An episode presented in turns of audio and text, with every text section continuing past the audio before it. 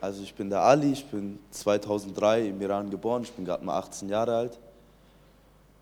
Also ich bin als Moslem geboren und als ich acht Monate alt war, bin ich auf dem Wippstuhl einfach umgekippt. Also ich bin weder auf den Kopf gefallen, noch ist mir irgendwas passiert.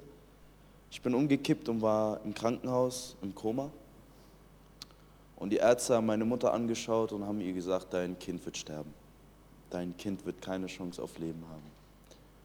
Der Puls war schwach und ich habe weder auf irgendwelche Sachen reagiert. Also die Ärzte haben gesagt, er wird irgendwann mehr, einfach, der Puls wird einfach irgendwann mal aufhören zu schlagen und er wird einfach ganz normal nicht mehr aufwachen. Und ich war insgesamt 13 Tage im Koma und ist ja für eine Mutter der Weltuntergang, wenn ein acht Monate altes Kind im Sterben liegt. Natürlich denkst du dir dann, Allah, hilf mir, Allah, mein Kind, Mohammed, wo bist du, helf mir. Gebetet, gebetet, gebetet, ganze Familie betet. Und auf einmal schläft meine Mutter im Krankenhausbett neben mir ein. Und dann kam ein Mann mit langen Haaren, Bart und ein Gewand, das heller war als jede Sonne. Und hat zu ihr gesagt, du hast jeden angebetet außer mich. Da hat meine Mama gesagt, wer bist du, was willst du? Ist er weggegangen, ist meine Mutter hinterhergerannt, hat gesagt, wer bist du, was möchtest du von mir? Hat er gesagt, ich bin Jesus, bet zu mir und schau, was passiert. Und als Christ hast du im Iran halt die Todesstrafe und dann ist meine Mutter aufgewacht, hat geschrien, Jesus, Jesus und die Ärzte haben sie gepackt und haben gesagt, schreien Sie das nicht, weil wenn das Wärter hören oder so, sie nehmen sie mit, haben sie gesagt, gehen Sie mal für eine Nacht nach Hause, schlafen Sie zu Hause und kommen Sie. Und dann hat, mein, und dann hat sie gebetet und, sie, und ihr müsst euch vorstellen, im Iran sind die Babybetten nicht normal, sondern die haben so eine, so eine Abgitterung, also zum Hoch- und Runter machen, dass das Kind nicht runter aus dem Bett fliegt. Und da hat sie gebetet und dann sind die Ärzte früh mit meiner Mom ins Zimmer und dann war ich da am Rumklettern halt. Ne? Und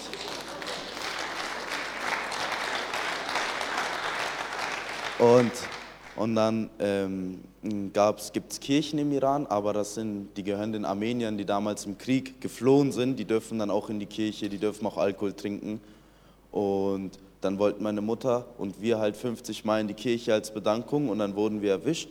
Und dann wurden wir alle ins Gefängnis gesteckt, also wirklich alle, auch ich als Säugling. Und dann haben wir einen Vertrag bekommen von der Regierung, dass wenn wir nochmal in der Kirche erwischt werden, dass die Kirche meine Eltern ins Gefängnis steckt. Und wir ähm, die jeden Besitz von uns einnehmen, also die letzte Socke, Auto, Haus, alles, was wir haben. Und dann war das der Punkt, wo wir gesagt haben, okay, wir müssen weg.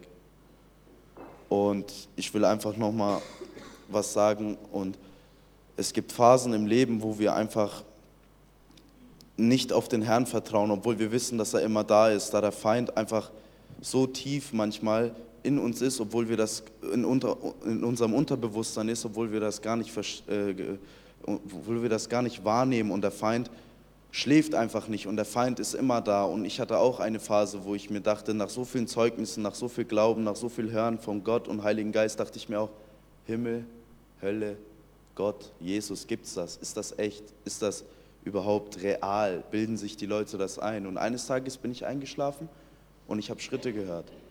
Ich habe Schritte gehört und die Schritte kamen immer näher zu meinem Bett. Und auf einmal waren meine Augen zu, ich konnte sie nicht öffnen und auf einmal kam ein Schatten vor mein Gesicht. Aber ich konnte die Augen immer noch nicht öffnen. Auf einmal habe ich gespürt, wie ich gewürgt wurde. Wie ich gewürgt wurde. Und dann, als die Hand weg war, habe ich die Augen aufgemacht und vor mir stand, vor mir stand der Feind. Also es war nicht so, wie sich die Menschen sich das vorstellen mit Dreizack und Hörner, aber Gott ist ja Geist, genauso wie der Feind Geist ist. Und der Geist war vor mir. Und ich hatte Angst, ich hatte Herzklopfen. Und in dem Moment spricht Gott zu mir und sagt, vor was hast du Angst?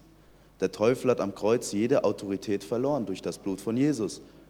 Und ich habe gesagt, in Jesu Namen, sein Blut auf dich. Und das war wie ätzende Säure auf seiner Haut, als ich gesagt habe, sein Blut auf sich. Und er hat gefaucht und ist aus der Tür rausgelaufen.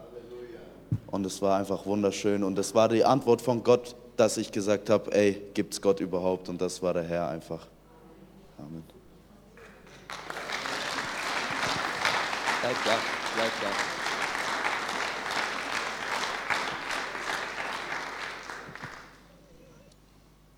Ich danke dir, dass du getraut hast, das Zeugnis heute zu geben.